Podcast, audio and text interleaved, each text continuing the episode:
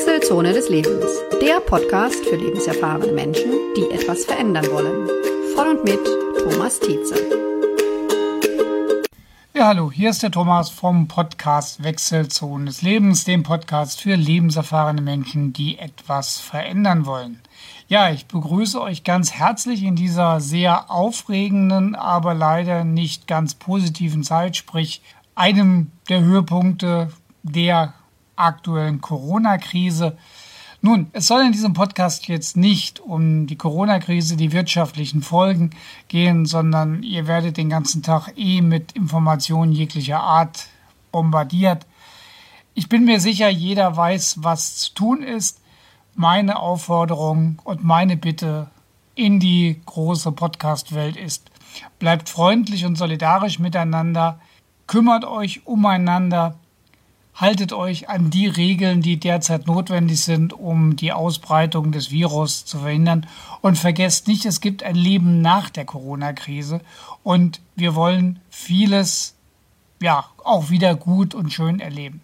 Ich bin mir sicher, wenn diese ganze Sache überstanden ist, wird man über die Geschehnisse, über die Folgen lange reden, wahrscheinlich auch sehr viele Bücher und Artikel schreiben.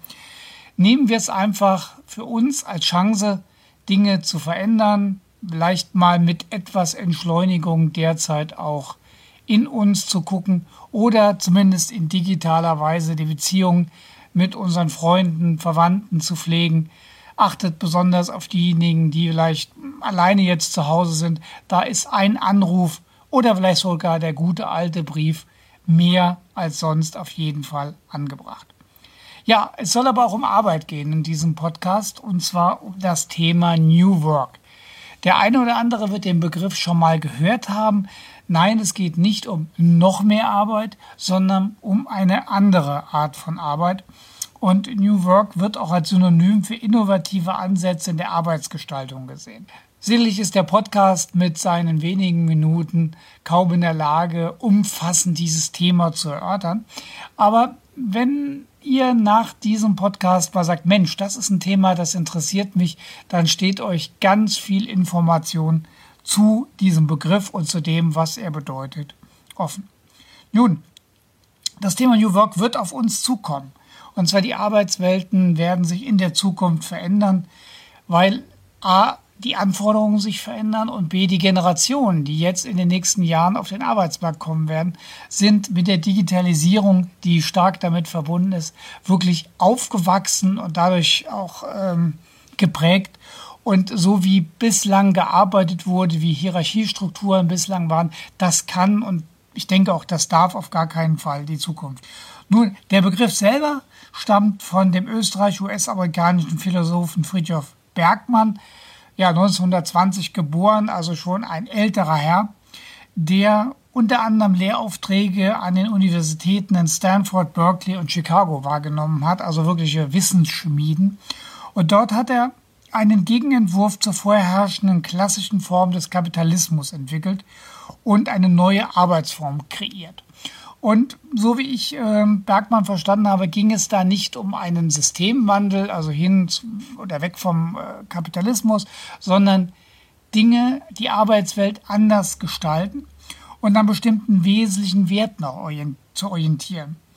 Und nach Bergmanns Verständnis waren das die Selbstständigkeit, die Freiheit und die Teilhabe an der Gemeinschaft. Also insgesamt ein sind Werte, die wir in unserem demokratischen Menschenbild auf jeden Fall ganz vorne anstehen haben. Nun, wir wollen in dem Podcast mal fünf Aspekte betrachten, durch die sich New Work in der Arbeitswelt auswirken wird und diese auch verändern wird.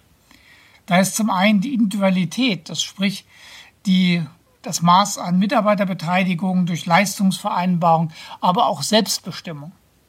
Das heißt, der Einzelne kann und soll seine Fähigkeiten, seine äh, speziellen Skills deutlich stärker einbringen. Das ist nicht nur gefordert, sondern auf jeden Fall erwünscht. Und das wirkt sich natürlich auch auf die Führung des Mitarbeiters aus.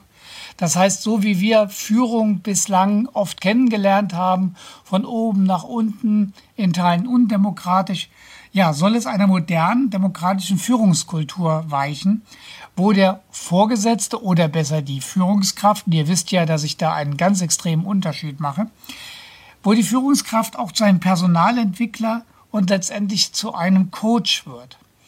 Und ich habe in den letzten Wochen unter anderem ein Zitat von Toto Wolf gelesen, dem Teamchef von äh, Mercedes im Formel 1-Bereich, der sagte, seine Aufgabe ist es insbesondere für seine Mitarbeiter die Räume und, und die Möglichkeiten zu schaffen, dass diese ihre Fähigkeiten wirklich optimal ausnutzen und anbringen können.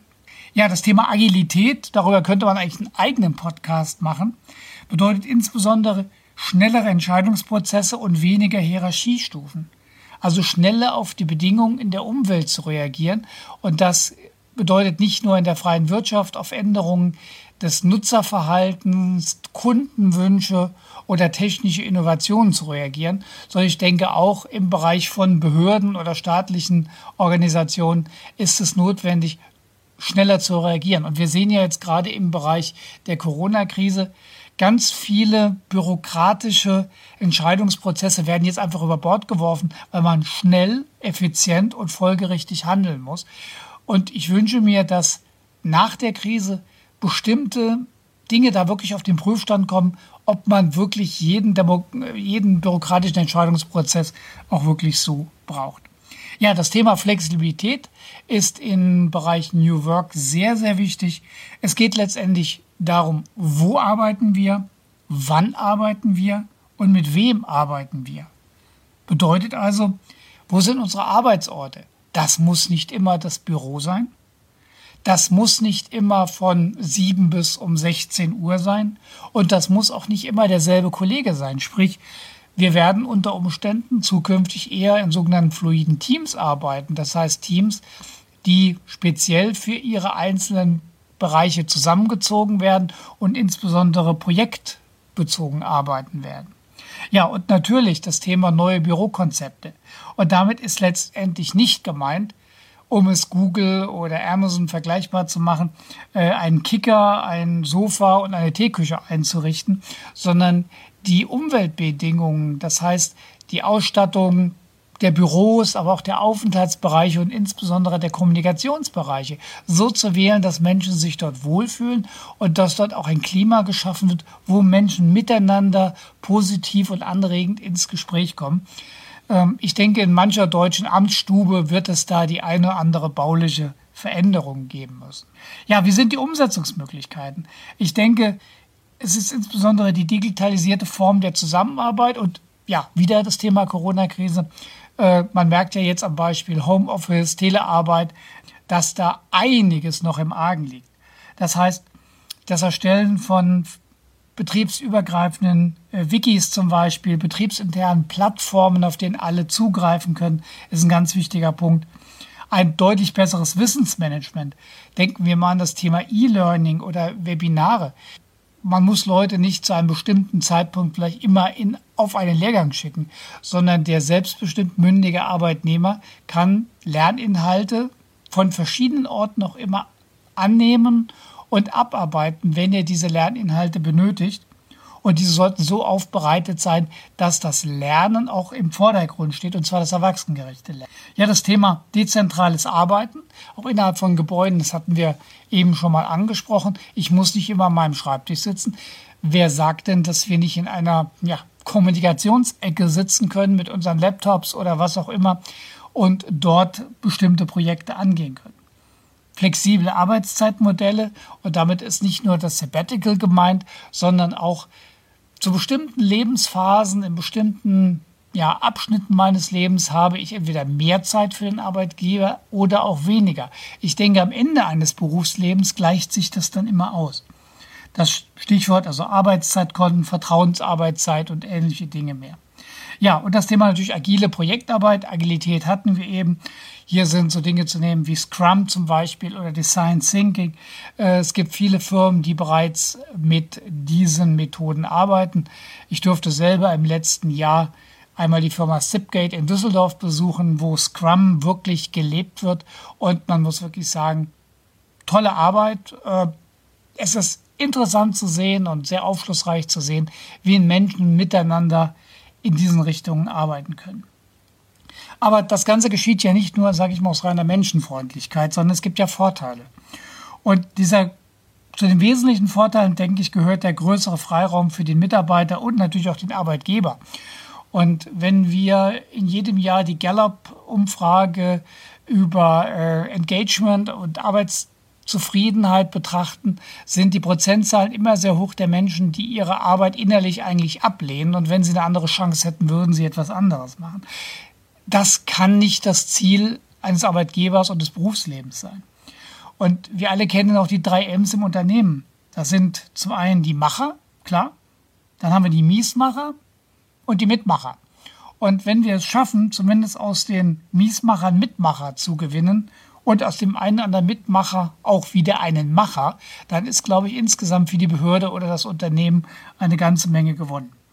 Wir haben schnelle Reaktionen auf Veränderungen im Aufgabenbereich. Wie gesagt, wirtschaftlich, politisch, gesellschaftlich, juristische Entwicklung. Wir können einfach schneller reagieren. Wir können Familie und Beruf deutlich besser miteinander vereinbaren. Und diese gesellschaftspolitische Forderung, denke ich, die wird auch nicht mehr zurückgenommen. Ähm, wir werden nicht mehr in Gesellschaftsmodelle zurückfallen, ähm, wo eine Partei zu Hause ist und die andere Partei arbeiten geht, äh, meistens im traditionellen Rollenverständnis. Ich glaube, das wird es zukünftig nicht mehr geben. Für mich ganz wichtiger Punkt die offene und transparente Kommunikation, weil ich glaube, dass sich Motivation und Selbstverständnis für die Arbeit ähm, wirklich dadurch erhöht.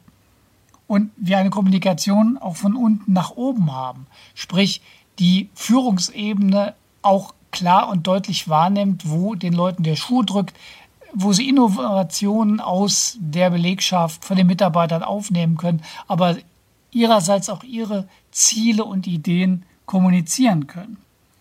Ja, und damit einhergehen die Stärkung der Teamgemeinschaft. Gerade die jungen Leute, die jetzt in die Unternehmen kommen, für die ist das Why, das Warum, deutlich stärker ausgeprägt. Die Suche nach Identifikation mit der Aufgabe und dem Sinn. Was früher der reine Brotabwerb war, soll heute auch in, bei den neuen Generationen auch wirklich einen Sinn machen und der kann ganz schlecht von oben verordnet werden. Ja, und für jeden Arbeitgeber, gerade in der heutigen Zeit, extrem wichtig, die Stärkung des sogenannten Employer Brandings, sprich, was bin ich für ein Arbeitgeber, wie authentisch kommt meine Werbung und das Bild, was in der Öffentlichkeit von mir herrscht, bei den Bewerbern herrscht, auch rüber. Und hier ist äh, auch der Bereich Cultural Fit zu nennen. Das heißt, die Übereinstimmung zwischen dem Arbeitgeber und den Bewerbern in Bezug auf Handlungsweisen und Wertevorstellungen. Ähm, gerade weil dieser berühmte äh, War of Talents inzwischen so ausgeprägt ist und richtig gute Leute nicht mehr so ja, dicke am Arbeitsmarkt verfügbar sind, ist es ganz besonders wichtig, den richtigen Mitarbeiter, die richtige Mitarbeiterin auch zu finden. Recruiting, Onboarding und ja, letztendlich das, das Einphasen in die Arbeitsprozesse sind teure Aktionen. Und wenn wir dann den falschen Mitarbeiter, die falsche Mitarbeiterin haben oder diese Person den falschen Arbeitgeber, ist das für niemanden gut. Ja, Nachteile. Nachteile habe ich für mich mal hier so akustisch in Anführungszeichen gesetzt. Ähm, es bedarf auf jeden Fall neuer Strukturen, Absprachen, ganz anderen Koordinationen von, von Organisationen. Ähm, hier sind also wirkliche Change-Prozesse erforderlich, Prozesse, bei denen aber auch die Mitarbeiterinnen und Mitarbeiter mitgenommen werden. Und das Ganze sind ja nicht nur harte Faktoren, sprich also die Veränderung von Arbeitsorten oder Instrumenten, sprich der neue Laptop oder ja, der Kicker und das Sofa, sondern es sind vor allen Dingen, und ich glaube, das ist das Wichtigste, diese weichen Faktoren, die Einstellung, das berühmte Mindset.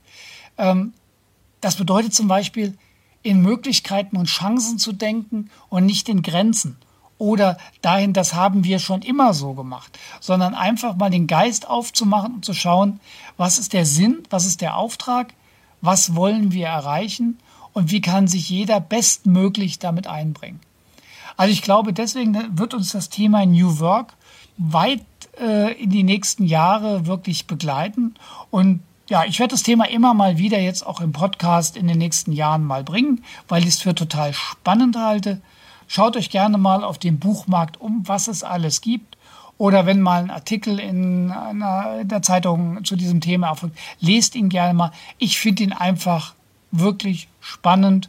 Ja, und damit sind wir auch am Ende einer etwas längeren Folge heute.